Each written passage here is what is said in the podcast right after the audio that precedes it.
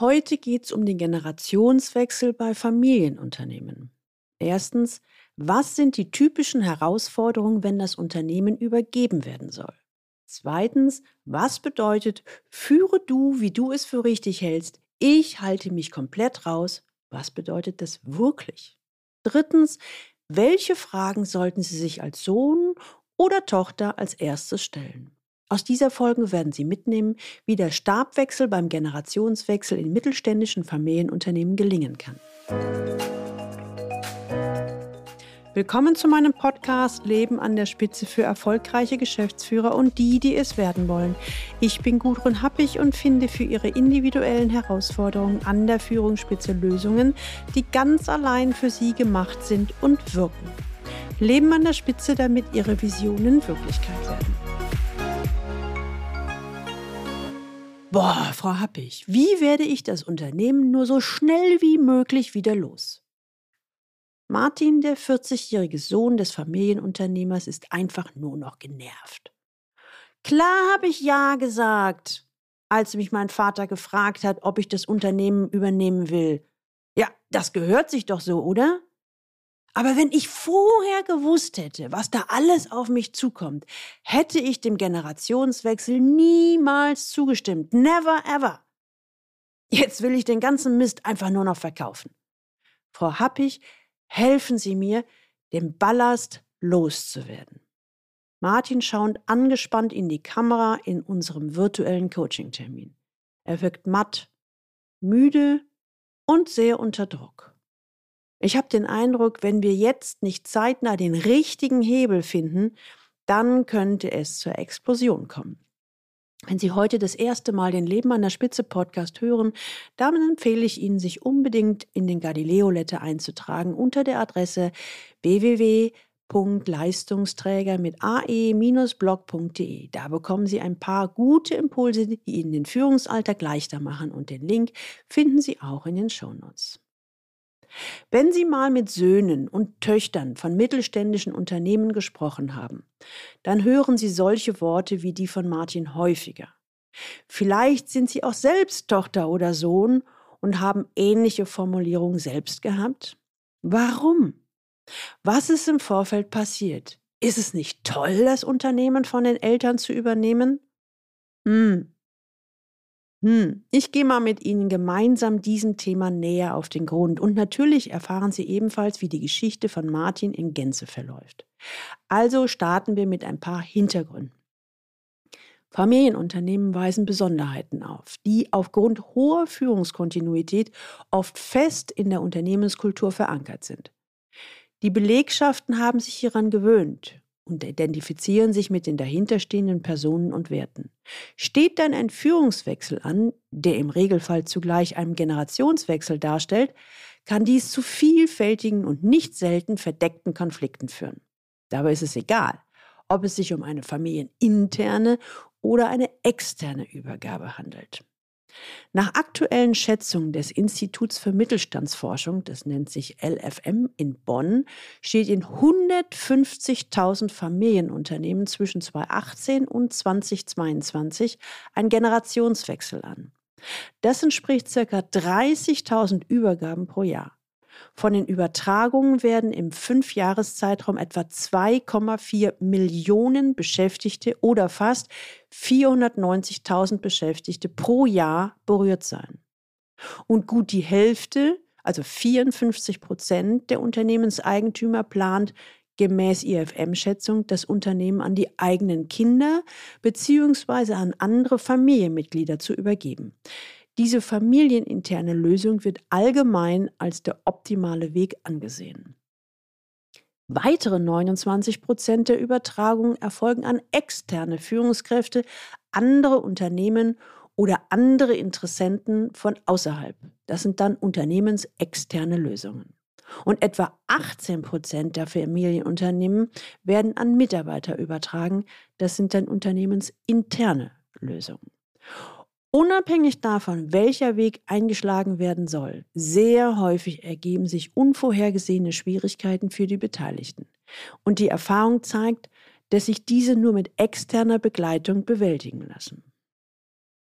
Ja, in Familienunternehmen gibt es, geht es schon besonders zu. Das ist jetzt weder positiv noch negativ gemeint, sondern eine einfache Feststellung. Bedingt durch die Größe und Geschichte verfügen Familienunternehmen über eine andere Struktur und Kultur als größere Organisationen. Die Teilnahme am Geschehen ist auf allen Ebenen sehr viel unmittelbarer. Die Kommunikation läuft direkt und ohne Umwege. Entscheidungen können schnell gefällt werden. Die Personalarbeit ist häufig noch wenig professionalisiert. Ganz besondere Bedeutung kommt dem Eigentümertum. Die Kultur in dem Familienunternehmen vom alten Schlag ist nämlich meist entscheidend mit der Persönlichkeit des Eigentümers verknüpft. Und oft findet man hier einen ganz eigenen Führungsstil, manchmal sogar sehr autoritär und gleichzeitig von Werten wie hoher sozialer Verantwortung, Nachhaltigkeit und Ehrlichkeit geprägt. Was immer wieder auffällt, die Mitarbeiter identifizieren sich häufig überdurchschnittlich stark mit dem Unternehmen und seinem Eigentümer. Und nicht selten sind über die Jahrzehnte tiefe Vertrauensverhältnisse zwischen dem Chef und den Mitarbeitern entstanden. Der Unternehmer, der oft Multifunktionsrollen, also zum Beispiel Geschäftsführer und bester Verkäufer innehat, ist nicht selten überlastet. Und viele dieser Patriarchen vom alten Stil, die fast wie Könige herrschen, kommen nun langsam in die 60er, 70er, manche sogar 80er Jahre ihres Lebens. Ihre Art zu führen, ihre oft sehr hierarchisches Denken funktioniert aktuell vielfach noch. Aber manchmal wirkt es wie so ein Relikt aus alter Zeit. So, so viel zur Ist-Situation. Wenn Sie das gehört haben, stellt sich irgendwie ganz automatisch die Frage, was kann denn daran anschließen? Welcher Führungsstil wird den veränderten wirtschaftlichen Rahmenbedingungen gerecht? Und sind die alten Patriarchen bereit, sich den Veränderungen in ihrem Unternehmen zu öffnen? Das sind Fragen, die sich in sehr vielen Familienunternehmen stellen. Fangen wir mal mit der Art der Führung als Amt an. Also mit der großen Bedeutung des Eigentümers einher geht ein stark personenbezogenes Verständnis von Führung. Führungskompetenzen werden in der Regel nicht als etwas verstanden, was erlernt werden muss und werden daher kaum systematisch entwickelt. Führungskräfte in Familienunternehmen haben oft technisch und inhaltlich orientierte Ausbildung gemacht. Sie generieren häufig den Hauptumsatz oder zumindest den Umsatz und haben intensive Kundenbeziehungen, die oft über Jahre, wenn nicht gar Jahrzehnte gewachsen sind. Führung ist sozusagen ein Nebenjob für sie, bei dem viel Improvisation und Intuition im Spiel sind. Und selbst wenn ein Personalleiter vorhanden ist, entscheidet meist der Unternehmer selbst über eine Weiterbildung, die Auswahl von Maßnahmen und den Anbieter. Er ist in der Regel der erste Ansprechpartner.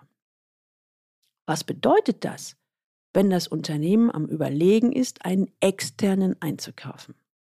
In der Regel liegt der Fokus auf einer pragmatischen, praxisorientierten und vor allem schnellen Lösung des Problems. Und zudem spielen die langfristigen Effekte, die Entwicklung individueller Lösungen sowie die Personenzentrierung eine große Rolle. Im Gespräch mit dem Unternehmer wird schnell die Relation von Kosten und Nutzen ein Thema. Machen Sie mal. Stimmt die Chemie, wird in Familienunternehmen oft schnell und unbürokratisch der Auftrag vergeben. Sehr viel stärker als in Großunternehmen ist der externe Coach aber nun gefordert, den Rahmen zu schaffen, den er braucht von der Konzeption der Maßnahme über die Beschaffung grundlegender Informationen bis zur Formulierung klarer Ziele. Doch die Zeiten wandeln sich. Während in früheren Generationen fast immer die Kinder nachgerückt sind, müssen heute häufig andere Lösungen gefunden werden. Und aber selbst wenn es eine Nachfolgegeneration gibt, ist viel Fingerspitzengefühl für den Coach nötig. Während die alte Generation, wie beschrieben, Coachings gegenüber häufig wenig aufgeschlossen ist, sieht es bei der jungen Generation anders aus. Sie ist oft sehr ungeduldig und zu schnell bereit, tradierte Werte aufzugeben.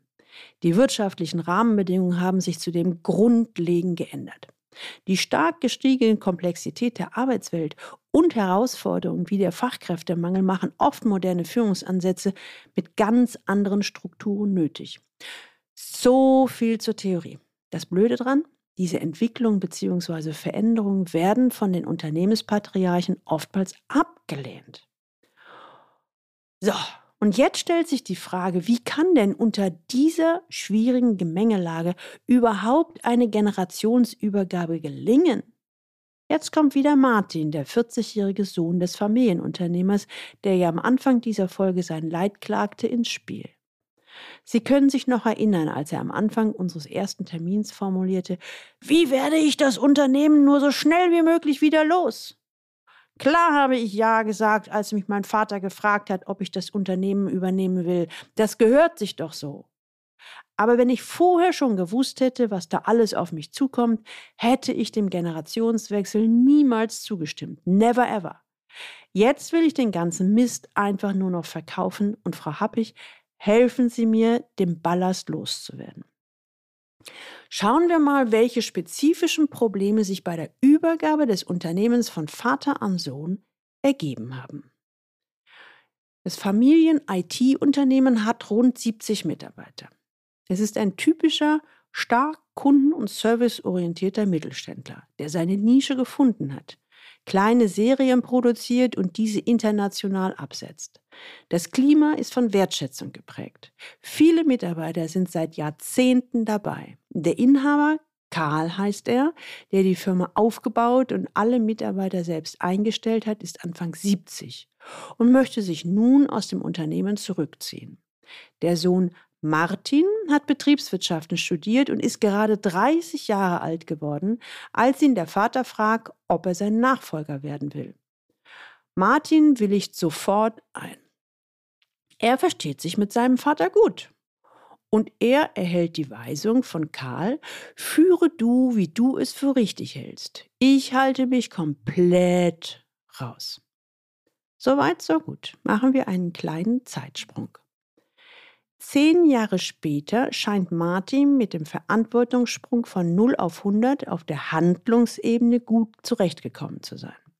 Dem Unternehmen geht es wirtschaftlich gut. Allerdings haben einige Mitarbeiter das Unternehmen verlassen. Die Stimmung ist nicht wirklich gut. Und der 40-jährige Inhaber selbst ist vollkommen unzufrieden. Im Coaching will er herausfinden, was er wirklich will. Er ist sich jedoch bereits sehr sicher, dass das Unternehmen verkauft werden soll. Sein vorläufiger Plan ist es, sich als Berater selbstständig zu machen. Meine erste Frage an ihn. Steht die Entscheidung des Verkaufens schon fest? Und brauchen Sie eine Absolution von mir? Oder können wir uns das noch einmal anschauen? Etwas überrascht und irritiert antwortet Martin, brav wie er zu dem Zeitpunkt noch war. Äh, ja, äh, ja, natürlich, ja, wenn Sie unbedingt wollen, ja, dann können wir diese Entscheidung nochmal hinterfragen. Aber eigentlich geht es mir ja eher darum herauszufinden, was ich will, so ganz unabhängig von diesem Klotz am Bein. Was ist passiert? Warum will Martin 40 Jahre und bereits seit 10 Jahren der neue Inhaber des Unternehmens alles hinschmeißen? Obwohl er doch im Grunde alles hervorragend gemeistert hat und voller Stolz auf sich sein könnte. Hm. Martin, der Betriebswissenschaftler, spricht hier im Coaching von seinen modernen Führungsidealen. Flache, projektbezogene Hierarchien, viel Mitarbeiterverantwortung, Selbstorganisation. Einiges davon habe ich umgesetzt, aber längst nicht alles, formuliert er. Ich will es genau wissen. Ein paar oberflächliche Plattitüden reichen mir jetzt nicht aus. Oh, ich bohre nach. Er formuliert mit etwas zögerlicher Stimme, naja, wenn ich ehrlich bin, liefen viele Aktionen eher halbherzig und scheinbar eher aus der Motivation, dass ich selbst nicht führen muss und dass ich nicht zu viel mit dem Unternehmen zu tun haben muss. Ich spitze die Ohren bei Martins Formulierung. Ich habe bereits eine Ahnung, wo des Pudels Kern begraben sein könnte. Aber es ist ja egal, welche Hypothese ich habe. Wir wollen ja dem Problem auf den Grund gehen. Daher bohre ich noch ein wenig nach. Im Verlauf unseres Coaching-Prozesses kommen dann eine Reihe von typischen Doppelbotschaften ans Licht. Doppelbotschaft, das bedeutet, das, was gesagt wird, entspricht nicht dem, was gemeint ist. Das kommt sehr, sehr häufig beim Generationswechsel vor und es ist daher fast typisch für die Nachfolgeproblematik. Diese Doppelbotschaften zeigen, dass sich auf der Metaebene etwas ganz anderes abspielt als auf der Handlungsebene. Werden wir mal wieder konkret. Martin, der Sohn, hatte zu seinem Vater Karl gesagt, ja, ich werde gerne dein Nachfolger. Im Coaching wurde deutlich, dass er diese Entscheidung aber zu keinem Zeitpunkt wirklich reflektiert hat. Martin formuliert, na, aus Loyalität und Verbundenheit mit meinem Vater gab es für mich anscheinend gar keine Handlungsalternative. Er schiebt noch fast entschuldigend hinterher, na, ich muss ja Ja sagen. Das gehört sich doch so als Sohn. In diesem Moment schaut mir Martin tief in die Augen und will von mir eine Reaktion haben. Ja, wie ist es denn nun wirklich? Bin ich ge nicht gezwungen, dem Wunsch meines Vaters zu entsprechen? Habe ich da wirklich eine Wahl? Ich versuche ihm keine eindeutige Antwort zu geben. Es geht nicht darum, was ich meine. Es geht um Sie, Martin. Es ist eine nicht ganz einfache Phase für ihn. Und im Laufe des Coaching-Prozesses gelingt es Martin immer besser, dieses Dilemma immer klarer zu sehen. Oh, Backe! Ich habe den Wunsch meines Vaters erfüllt. Punkt aus, basta. Was ich aber überhaupt nicht berücksichtigt habe, mich selbst, meine eigenen Ziele. Das habe ich echt versäumt. Und als Inhaber eines Unternehmens sollte ich schon echt davon überzeugt sein, diese Rolle innezuhaben oder es sein lassen. Er wirkt nachdenklich, wartet einen Moment, bevor er formuliert, Frau Happig, ich möchte jetzt nachholen, was ich vor zehn Jahren schon hätte tun sollen. Ich möchte herausfinden, was ich wirklich will. Wir fahren weiter fort und ich frage nach seinem Verhältnis zu seinem Vater. Och, eigentlich komme ich ganz gut mit ihm klar. Er hatte ein sehr autoritäres Führungsverständnis, aber er hatte damals ja gesagt, mach es so, wie du es für richtig hältst. Damit hatte er mir ja volle Gestaltungsfreiheit gelassen. Ich frage nochmal nach, ob sich sein Vater wirklich rausgehalten hat. Spontan antwortet Martin, ja. Doch er zögert. Dann fährt er fort. Na, mein Vater, der Unternehmensgründer, unternimmt tatsächlich lange Reisen. Aber wenn ich so darüber nachdenke, stimmt das nicht wirklich. Eigentlich besucht mein Vater das Unternehmens mindestens zweimal in der Woche. Er spricht mit wichtigen Mitarbeitern. Er liest die Auftragsbücher und, das, was mich am meisten nervt, er macht spitze Bemerkungen. Naja, wenn ich mir das so recht anschaue, hat mein Vater ja keineswegs losgelassen. Martin schaut betrübt zu Boden. Ich formuliere es mit meinen eigenen Worten. Martin, die wirkliche Botschaft von ihrem Vater lautet also, ohne mich läuft der Laden nicht. Statt dem, was er auf der Tonspur formuliert hat, führe du, wie du es für richtig hältst, ich halte mich komplett raus. Martin, Sie sehen, dies ist eine ganz typische Doppelbotschaft. Man könnte es auch anders übersetzen. Sei ganz du selbst, führe wie ich. Martin ist erschrocken, er nickt. Ja, Jetzt wird mir so manches deutlich. Ich hatte oftmals ein Magengrummeln, ein Gefühl, hier stimmt was nicht. Aber da ja auf der Tonspur scheinbar alles in Ordnung war, habe ich meinem Bauchgefühl keine weitere Beachtung geschenkt. Ich hatte mir selbst eingeredet, dass ich wohl zu empfindlich sei. Er zögert einen Moment, bevor er fortfährt. Ich glaube, der unterschwellige Konflikt wird wie so häufig an einer Personalie besonders deutlich, dem 55-jährigen Vertriebsleiter. Dieser Vertriebsleiter war stets der beste Mann von meinem Vater.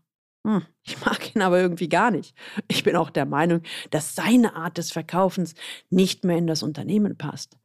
Also das Unternehmen so, wie ich mir das vorstelle. Es gab in der Vergangenheit bereits verschiedene fruchtlose Diskussionen mit dieser Führungskraft. Um des lieben Friedens willen habe ich meistens klein beigegeben. Ich fühle mich in einem totalen moralischen Dilemma. Auf der einen Seite würde ich den Vertriebsleiter am liebsten loswerden. Er ist einfach ein Dinosaurier, der nicht mehr in unsere Welt passt.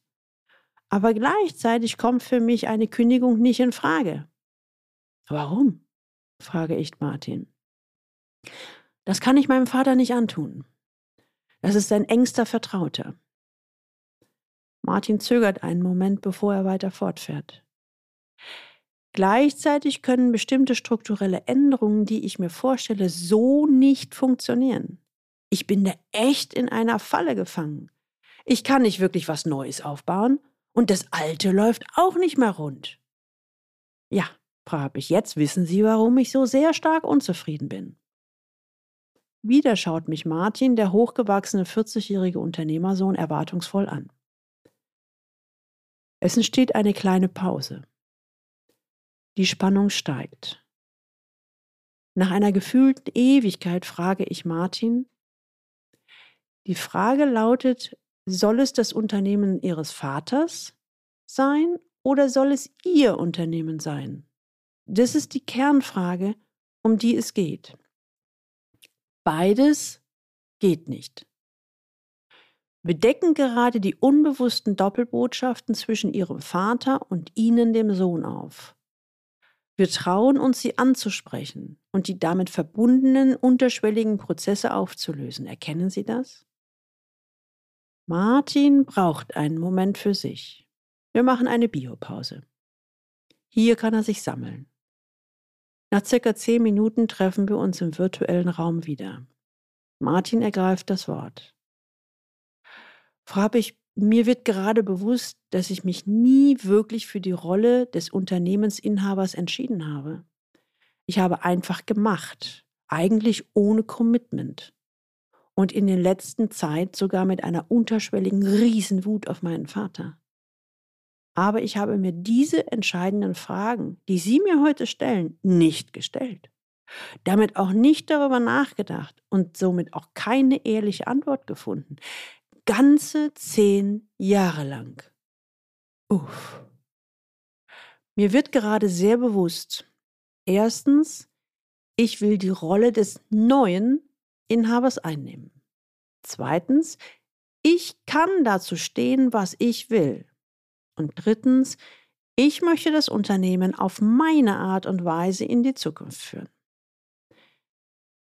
Ich mache mal einen kleinen Zeitsprung in der Geschichte. In der nächsten Zeit kommt es zu einer Eskalation mit dem Vertriebsleiter, aber auch zu einem ersten wirklich offenen Gespräch. Der Vertriebsleiter vertritt den Ansatz des Vaters. Die Strategien von Martin, dem 40-jährigen Sohn, kann und will er nicht akzeptieren. Der Vertriebsleiter formulierte, dass es für ihn nur noch eine Quälerei war. Und er ist froh über die klaren Worte. Er bekommt einen guten Abfindungsvertrag und man geht im Guten auseinander. Martin fährt in einem der nächsten Coaching-Termine fort. Die Kündigung von dem Vertriebsleiter wurde zum kompletten Wendepunkt. Die Stimmung ist eine völlig andere. Das Unternehmen gehört nun wirklich mir. Alte Mitarbeiter kommen wieder. Mit einem Mal funktioniert alles, was ich mir vorgestellt habe. Es ist jetzt leicht und es läuft wie von Zauberhand. Jetzt kann ich die Organisationsentwicklung und Beratung nun in meinem eigenen Unternehmen wirklich umsetzen. Ich frage ihn noch ein letztes Mal nach seinem ursprünglichen Coaching-Anliegen. Martin, wie steht es mit dem ursprünglichen Wunsch, das Unternehmen zu verkaufen? Martin schaut mich mit ruhigem Blick an und formuliert in einem äußerst souveränen Ton Verkauf? Frau Happig, nein, ganz und gar nicht. Das Thema ist jetzt endgültig vom Tisch. Am Ende des Coaching-Prozesses frage ich Martin, was er für sich als wesentliche Punkte mitnimmt. Er formuliert erstens, in inhabergeführten Unternehmen sollte man akzeptieren, dass der Weggang eines Patriarchen auch den Geist ändert. Zweitens, es wird immer Mitarbeiter geben, die diesen Weg nicht mitgehen wollen und kündigen. In größeren Unternehmen ist es ein alltäglicher Vorgang, der in Familienunternehmen oft nur schwer akzeptiert wird. Drittens, ich habe ebenfalls gelernt, Ja zu sagen, das Unternehmen vom Vater zu übernehmen, ohne mich wirklich gefragt zu haben, ob ich das wirklich will, ist eine tödliche Falle. Die Entscheidung, will ich das oder nicht, sollte die erste Frage sein. Viertens, danach schließt sich sofort die nächste Frage an, unter welchen Rahmenbedingungen möchte ich das Unternehmen übernehmen, wenn ich es übernehmen will. Fünftens, ja, und ich habe ja keine Ahnung von diesen Doppelbotschaften, wie Sie sie erwähnt haben. Scheinbar ist das in solchen Generationsübergaben eher Standard als Ausnahme. Ich habe mitgenommen, dass ich hier nicht nur darauf hören sollte, welche Worte auf der Tonspur fallen, sondern auch, was diese Worte in der Praxis bedeuten. Ach ja, ich als konfliktscheuer Mensch habe ebenfalls gelernt, mit klaren und deutlichen Worten begegne ich am besten konfliktreichen Situationen. Nun sind wir am Ende und in der übernächsten Folge, sprich der Folge 99, werden Sie hören, wie die Generationsübergabe an einen externen laufen kann und wo die Fallen lauern. Und wenn Sie wissen wollen, worauf Sie dabei unbedingt achten sollten, dann hören Sie unbedingt in Folge 99 rein.